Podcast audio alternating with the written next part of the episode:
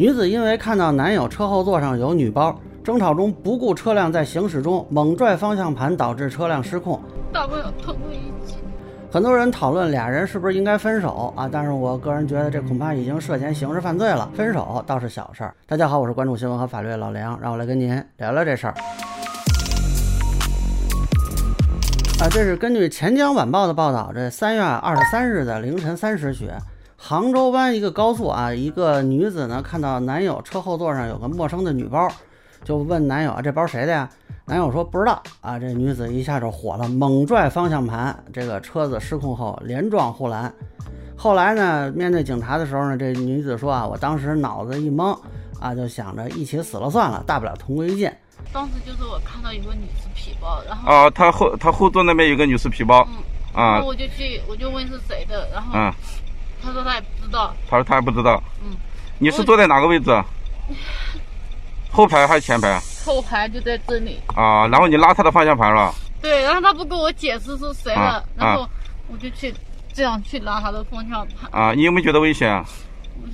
我当时、我当时就脑袋一懵，啊。我就想着，我就想着一起死算了，啊，脑袋一懵就想着一起死算了，是吧？就这样了，啊，大不了同归于尽。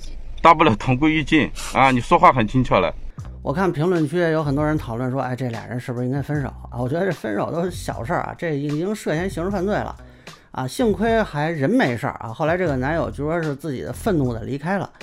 呃，首先就冲他跟警察说什么一起死了算了，同归于尽啊，这就已经符合故意杀人罪的主观构成要件了，最起码是放任的故意嘛。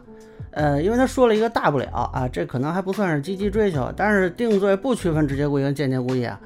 那当然，他客观上算不算是实施了足以威胁男友生命的行为啊？这个公安机关去确定啊，就算有也是未遂啊。他就走了，啊，他又走了，说什么来了？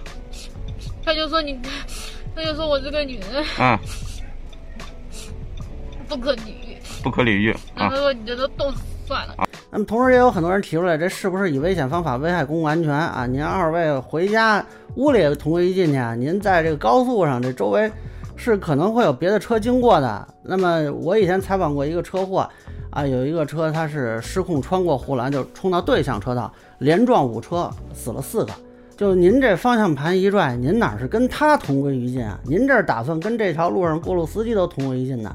这时候谁要过，那不倒霉吗？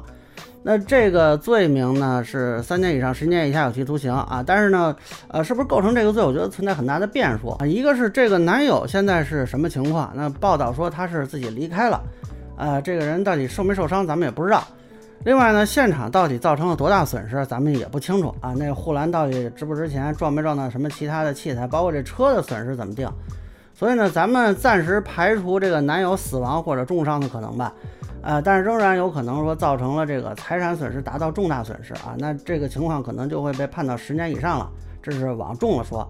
但是往轻了说呢，呃，一个是呢，这个如果说呃钱财损失不是很大，然后她男友也不打算追究她的责任，然后呢，公安机关认定啊这个情节显著轻微，涉外危险性不大，不认为是犯罪啊，或者干脆发现这个女的可能比如说。啊，是限制责任能力，或者是无责任能力呢？啊，是吧？这个都是以司法机关最后的调查为准啊。那么也有可能说就不追究刑事责任，行政处罚一下啊。但是我看这个很多人也都提出来了，说这个报道里头说光批评教育是不是太轻了啊？目前看说还在调查中，应该不会止于批评教育吧？我个人是这么理解，只能说现在是有刑事风险，咱们也不能说确定他就有刑事责任。啊，然后我这样延伸一下说两句啊，就这个事儿是让我比较诧异的，就在于好像现在很多人脾气是挺大的。之前我看有一个新闻说，有一女的跟这个丈夫吵架，结果她一生气就跳车摔死了。然后呢，她丈夫定的是过失致人死亡。我其实特别不能理解啊，就是为什么会因为吵架就想要去死或者同归于尽？一般都说好死不如赖活着，这这有这个必要吗？所以这个司机朋友们以后可能得注意了啊，你这个车上的乘客啊。甭管是跟你还是跟别人，如果是有这个争吵的情况啊，要不就先把车停在路边，咱们先情绪平复一下，再接着开吧。否则这个风险就太大了啊！其实从货拉拉那个事儿，我就开始琢磨，这法律是不是有必要调整类似事件中对司机方面的责任认定的规则我个人觉得现在法律对司机的风险还是偏大的啊。你像这个拽方向盘的女士，呃，真是同归于尽，咱就不说了啊。她男朋友如果是有什么死亡啊、重伤啊，她肯定也要担责。但是要是她没系安全带啊，或者怎么着，一下在车里磕死了，或者磕成重伤了，磕成植物人了，然后她男朋友没死，那到时候是不是要追究她男朋友的责任？说她男朋友没有提醒她系好安全带什么的啊？我觉得这个很难说。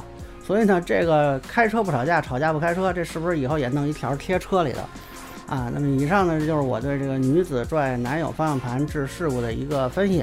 个人浅见难免说了，也欢迎不同意见小伙伴在评论区和弹幕里给我留言。如果您觉得我说的还有点意思，您可以关注我的账号老梁不郁闷，我会继续分享更多关于新闻和法律的观点。谢谢大家。